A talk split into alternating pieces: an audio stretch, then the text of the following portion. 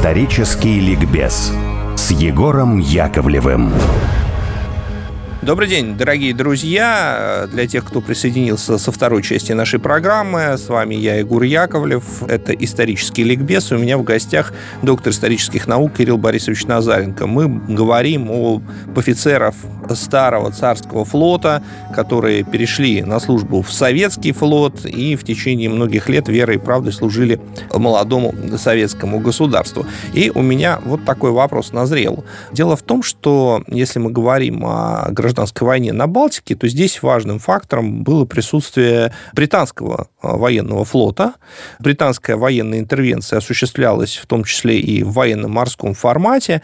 И, как мне представляется, для части военно-морского офицерства эта ситуация была пересчитана как борьба с внешним врагом, потому что, конечно, британский военный флот, вообще британские войска в ходе интервенции в Россию, естественно, преследовали свои собственные интересы, которые радикальным образом образом расходились с интересами России, хоть советской, хоть не советской, хоть какой угодно. Вот, то есть англичане воевали здесь за себя. Вот насколько присутствие иностранного, и в первую очередь английского флота повлияло на то, что старые морские офицеры приняли советскую власть и стали отчаянно сражаться в рядах советского флота против этого врага? Действительно, летом 19 года на Балтике британский флот довольно активно действовал и его ждали появления летом 2020 года, но он не появился. И для части офицеров появление такого внешнего врага стало оправданием их службы в Балтийском флоте Красном. При этом одновременно на Петроград идет Белая армия Юденича, и, конечно, ну, ситуация была с точки зрения людей, вышедших из такого кастового привилегированной группы морских офицеров дореволюционных, неоднозначна, потому что все-таки, как бы сказать, с одной стороны, внешний враг, с другой стороны, свои вчерашние товарищи в рядах Юденича. Но это сыграло свою роль. И, кстати, единственный случай, когда наши линкоры типа Севастополь вели огонь главным калибром по врагу, на морскому врагу, случилось именно летом 19 года при отражении появившихся британских кораблей. С другой стороны, в Архангельске, когда пришли ОД-интервенты в 18 году, довольно много морских офицеров перешло на сторону британцев, и некоторые потом очень комфортно устроились на британской службе. Например, такой старший лейтенант Чаплин, на который во время Второй мировой войны был полковником британских инженерных войск. А, вот. Но, в общем, э, на Балтике британская интервенция скорее подтолкнула бывшее морское офицерство в объятие так сказать, Красного флота и помогла примирить его с идеей службы под красным флагом. Давайте перейдем к событиям Великой Отечественной войны. Вот кто из старых офицеров царского флота проявил себя уже как офицер или, может быть, даже адмирал флота советского в войне с фашистскими захватчиками? Ну, из, кроме известных людей, я назову несколько малоизвестных в широкой публике фамилий. Например, контр-адмирал э, советского флота Борис Викторович Хорошхин. Он был лейтенантом старого флота и очень отличился в гражданскую войну. Он стал первым моряком, награжденным двумя орденами Красного Красного Знамени.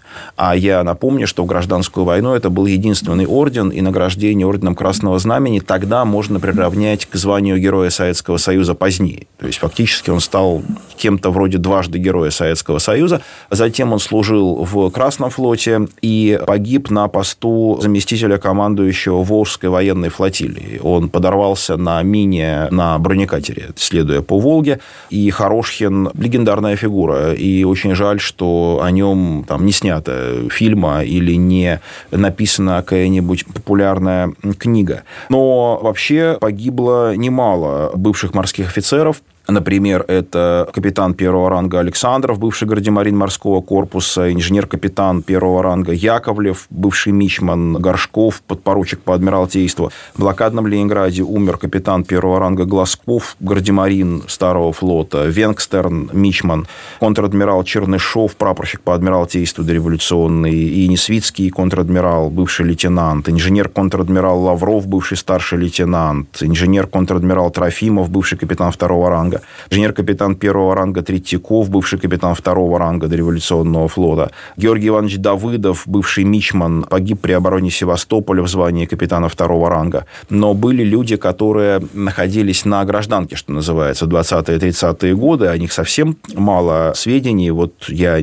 считаю своим долгом их назвать, скажем, Владимир Михайлович Бадиско, который был лейтенантом, участвовал в гражданской войне, потом с 21 года находился в запасе, был призван в 41 году в звании капитан-лейтенанта и погиб, командуя канонерской лодкой на Онежском озере в июле 42 года. А Борис Александрович Баньковский, мичман э, производства 17 года, также участник гражданской войны в Красном флоте, также в запасе. В 41-м старший лейтенант, призванный из э, резерва и погибший в августе 42 года в должности штурмана отдельного дивизиона сторожевых кораблей охраны водного района главной базы Балтийского флота. То есть это люди, которые прошли ну, и Первую мировую войну, многие из них, и гражданскую войну, и погибли во время Великой Отечественной.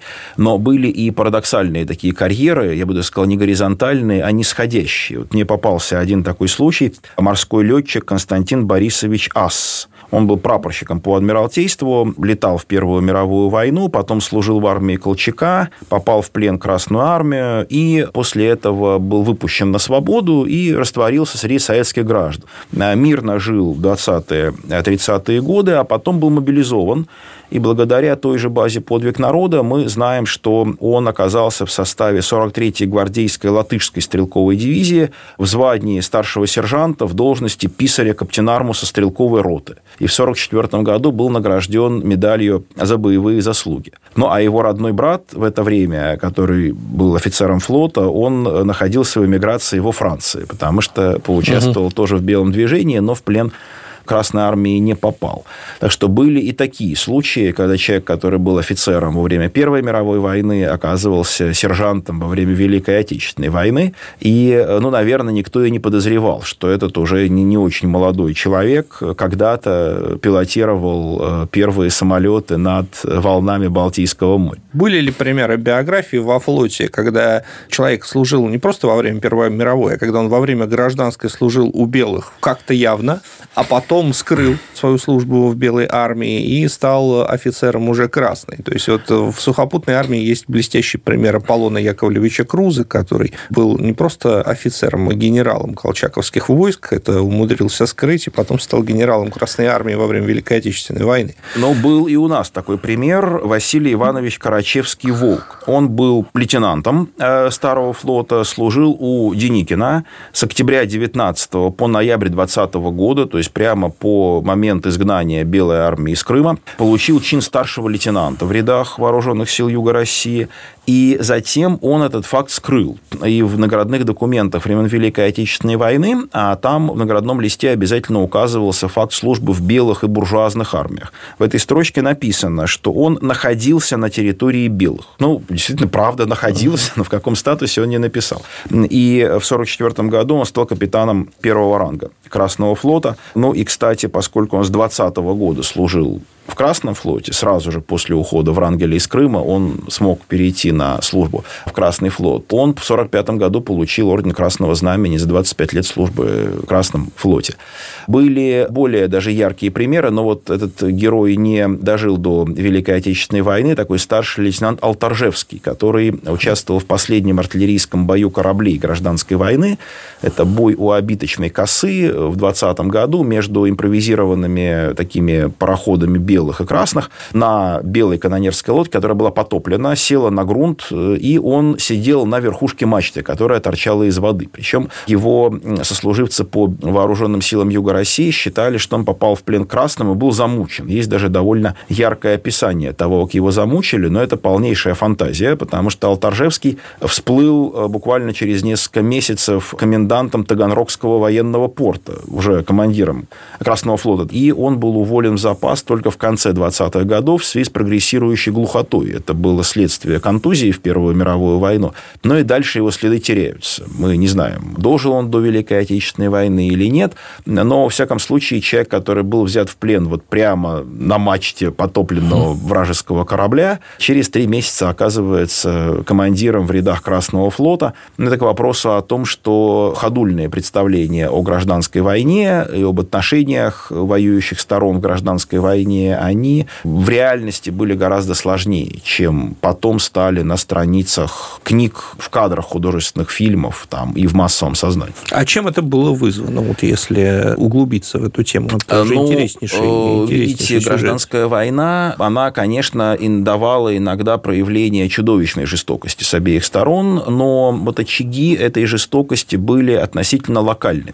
Ну, скажем, на территории Донского казачьего войска, вообще казачьих войск, действительно гражданская война приобрела очень жестокие формы. С другой стороны, были и более, ну, что ли, гуманные пространства гражданской войны, и вот тот же флот представлял ведь собой э, одно и то же морское офицерство, расколовшееся, можно сказать, пополам на самом деле, на неравные части оно раскололось. Но, тем не менее, Алтаржевский имел все шансы встретить своих однокашников, сослуживцев вот, в форме Красного флота на палубе тех канонерок, которые потопили его канонерскую лодку. И эти люди относились друг к другу прежде всего как к представителям одной и той же профессиональной среды. То есть, вообще для профессиональных профессионального офицерства э, характерно вот то отношение к противнику, которое сформировалось в 17-18 веке, ну, вместе с профессиональной офицерской средой, угу. что все мы являемся благородными людьми, специалистами очень сложного дела, ну, и если мы деремся друг с другом, то делаем это благородно, а если кто-то попадает в плен, то нужно к нему хорошо относиться, потому что завтра он может перейти на нашу сторону, там, на нашу службу. И примеров такого рода переходов не с числа даже в эпоху наполеоновских войн, которые уже были гораздо ближе к современным с точки зрения многих там, параметров, в том числе и психологических. А в XVIII веке это вообще не с числа было таким примером. И, в принципе, кое-какие остатки вот этого ощущения профессионального, профессиональной солидарности оставали еще и в Первую мировую войну. Ну, а между офицерами расколовшегося одного флота в гражданскую войну так и вовсе могли сохраняться отношения близкие. С другой стороны, э, проявления жестокости могли быть одним из средств покончить вот это вот полудружеское общение через линию фронта, э, вбить клин для того, чтобы, ну, так сказать, война шла как война. Потому что, ну, знаете, очень трудно современному человеку представить, что можно воевать, не ненавидя своего противника. Все-таки войны 20 века протекали скорее в такой стилистике. Но вот в гражданскую войну не всегда эта ненависть э, захлестывала. Кирилл Борисович, ну вот мы про офицеров поговорили, и теперь интересно было бы упомянуть о матросах, о матросах, которые были матросами во время Первой мировой и гражданской войны, а потом стали офицерами и адмиралами флота уже в Великую Отечественную. Ну, таких примеров было достаточно много, и это был, э, ну, относительно, тут тоже интересный момент, я сказал, достаточно много, и тут же себя, как бы сказать, вынужден поправить.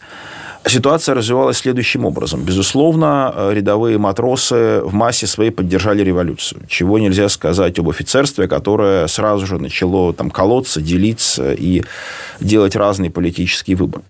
В гражданскую войну бывшие матросы могли занимать высокие посты как по командной линии, так и по комиссарской линии. Но когда в 21 году случилась демобилизация, то, как ни странно, всех до одного командиров из числа матросов уволили в запас. Их было 193 в Красном флоте. Это очень немного на фоне более чем 8 тысяч командных должностей, которые в нем существовали к 2021 году. Но все они были вычищены. И все командные должности в 20-е годы практически занимали бывшие офицеры, либо выпускники появившихся советских военно-учебных заведений. Затем некоторые бывшие матросы вернулись на флот, ну, либо в виде комиссаров, либо в виде уже специалистов, получивших образование, но в целом их было значительно меньше, чем можно было бы представить себе. Но типичная карьера Ивана Ивановича Вахромеев. Угу. Человек, который отслужил срочную службу до революции, потом уволился, год провел или два на гражданке, потом снова вернулся на флот с началом Первой мировой войны, был унтер-офицером на подводной лодке, потом сдал экзамен на кондуктора. Кондукторы – это аналог, именно с таким ударением, это аналог современных мичманов, то есть категория промежуточная между матросами и офицерами сдал экзамен на кондуктора и потом даже был произведен в офицеры в 17 году. То есть, ну, с точки зрения такой совсем строгой, он матросом не был к октябрю 17 года, но он был в прапорщике по своей специальности произведен. Это самая, так сказать, такая низшая и не котировавшаяся категория офицеров. И затем он в гражданскую войну занимает ряд важных должностей в военно-административном аппарате, а потом становится специалистом по водолазным работам и судоподъему, но доходит только до полковника в советской военной иерархии, и генералом или адмиралом он не становится. И вот таких полковников я могу назвать, ну, занимавших береговые должности. Из бывших матросов я могу назвать несколько. Ну, например, был такой инструктор строевой подготовки гвардейского экипажа по фамилии Дубинин, который стал полковником э, в Советском флоте, в береговых, береговой службе, который продолжал заниматься все той же строевой подготовкой. И он так до последних лет своей службы, до, Великой, до уже после Великой Отечественной войны, был занимал разные должности, сводившиеся к тому, что он ну, либо инспектировал строевую подготовку моряков, либо инструктировал их непосредственно в этой области. То есть, в общем, свои профессиональные навыки полностью перенес в Красный флот. Но в адмиралы или генералы э, из числа бывших матросов, ну, в общем, практически, видимо, никто не вышел, я не назову таких фамилий. Советские адмиралы – это преимущественно новая поросль. Да, либо это как Кузнецов Николай Герасимович, яркий пример, участник гражданской войны как рядовой боец, затем училище военно-морское, будущее имени Фрунзе, бывший морской корпус, и уже служба командиром Красного в составе Красного флота. Видимо, надо не забывать, что призывали-то на военную службу до революции фактически в 22 года, и люди встречали революцию, уже им было под 30 тем матросам и дальше за 30 э, проходить сложное многолетнее обучение было сложно. И уже, видимо, так и не хватило у большинства на это сил, энергии. Но по политической линии, э, ну, иногда были некоторые, были некоторые очень успешных карьер, но в основном эти люди погибли в конце 30-х годов угу. и не дожили до Великой Отечественной войны. Ну, это Павел Ефимович Дебенко. Ну, в частности, Дебенко, но Дебенко ушел с флота, он стал высокопоставленным военачальником сухопутной армии, командармом. Но, кстати, Дебенко был гораздо более образованный, чем о нем принято считать. Он закончил городское училище, то есть имел неполное среднее образование, говоря современным языком. И если бы он попал в сухопутную армию, он бы мог быть произведен в прапорщике еще до революции, то есть офицера. Но на флоте вот с таким образовательным цензом офицера было выйти нельзя, но Дыбенко, ну, тем не менее, проявил свои организаторские способности и, прежде всего, способности такого народного вождя и народного трибуна, которым он обладал в высшей мере. Но к вот, систематической учебе, видимо, он оказался тоже не очень склонным. И в 30-е годы его звезда начала закатываться, он попал в плеяду командиров, которые имели большие заслуги в гражданскую войну, но не смогли перестроиться в 30-е годы, не смогли выйти на новый уровень военных знаний, навыков. И в этом смысле его уход из армии, ну, он связан с трагическими событиями 37-38 годов, но э, в целом, даже если бы не было вот этой волны репрессий, то объективно он должен был бы как-то быть уволен из армии или передвинут на какие-то административно-хозяйственные должности, потому что вряд ли он мог в условиях Великой Отечественной войны эффективно командовать там, корпусом или армией. Кирилл Борисович, ну вот я предлагаю в завершении нашей передачи, поскольку у нас надвигается День защитника Отечества,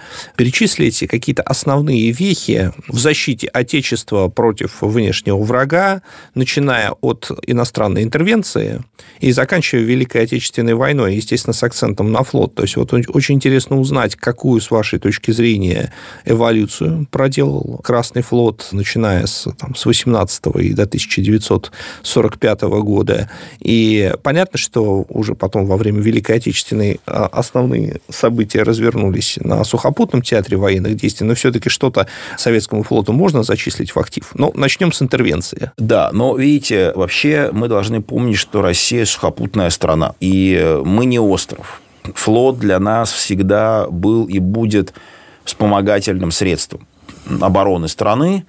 И только в ситуации, когда наша страна нагуливает достаточно много, так сказать, политического и экономического жира, и накачивает мускулы, и переходит к борьбе уже глобального масштаба за глобальные позиции, вот тут флот может выйти на первый план, но это происходило в нашей истории нечасто в 20 веке фактически ну, полтора раза, я бы сказал, это случалось. Один раз такой быстро прервавшийся в самом начале 20 века до катастрофы русско-японской войны, и второй раз в 70-е годы 20 века, начале 80-х, когда флотом командовал Горшков, и наш океанский ракетно-ядерный флот составлял достойную конкуренцию американскому. Поэтому все остальное время флот находился в сложном положении, когда объективно для обороны страны можно было его и сократить, но как только возникало желание на что-то повлиять, его нужно было тут же увеличивать. И вот в рамках этой дихотомии он и метался.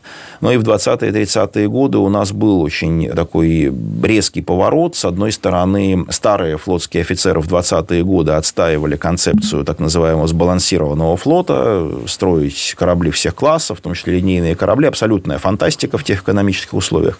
И моряки вроде бы примирились с тем, что наш флот никогда не построит линейные корабли, возникла доктрина москитного флота, там торпедные катера, подводные лодки, и только эта доктрина была усвоена, как тут же в 1934 году Сталин ставит задачу строительства большого морского и океанского флота, потому что он уже мыслил с прицелом на то, что Советский Союз станет одной из великих держав.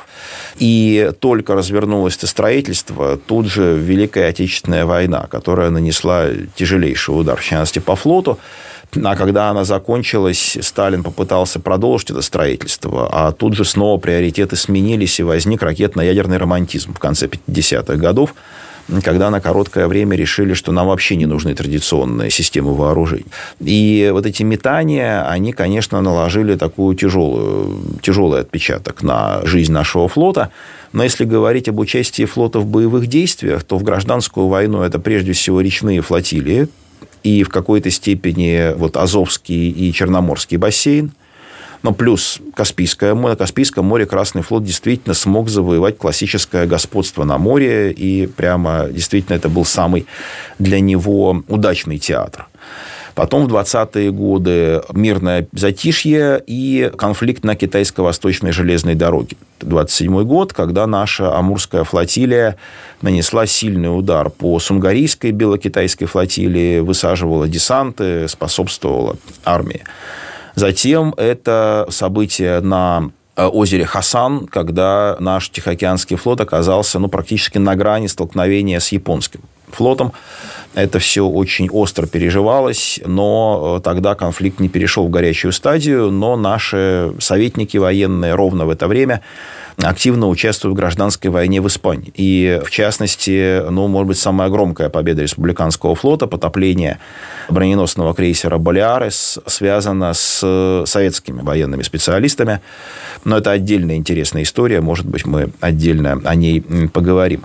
Ну, а затем советско-финская война, которая протекала в очень тяжелых условиях для флота, когда ну, проблема была прежде всего в том, что у финнов флот был очень маленький, а Балтийский флот был уже достаточно большой. И просто-напросто поймать в море финский корабль и его утопить было сложно. А поймать в море советский корабль было легко. И в этой связи наш флот понес ну, достаточно серьезные потери в советско-финскую войну. Ну, а потом была Великая Отечественная, которая пошла совсем не так, как думали наши морские теоретики. Они не могли себе представить, что флот потеряет сухопутные базы. При том, что на море он окажется, ну, на Черном, в частности, сильнее, чем флот противника. И вот эта вот война вверх ногами практически, с перевернутыми представлениями довоенными – она, конечно, была для флота, ну, может быть, даже более тяжелой, чем для Красной Армии, потому что на суше эта война разворачивалась вполне в соответствии с представлениями довоенными, ну, в более тяжело, чем думали, но в целом общие принципы применения сухопутных войск подтвердились. А вот на флоте это все было перевернуто. И наш флот, вот я закончу цитатой из песни, застольная Волховского фронта. Выпьем за армию нашу могучую, выпьем за доблестный флот. То есть флот у нас не могучий, но доблестный. Спасибо большое, Кирилл Борисович. Всегда ждем вас в нашей студии. Ну, а, а я с вами сегодня прощаюсь, друзья мои. До следующей субботы. Это был исторический ликбез с Егором Яковлевым. Спасибо. До свидания.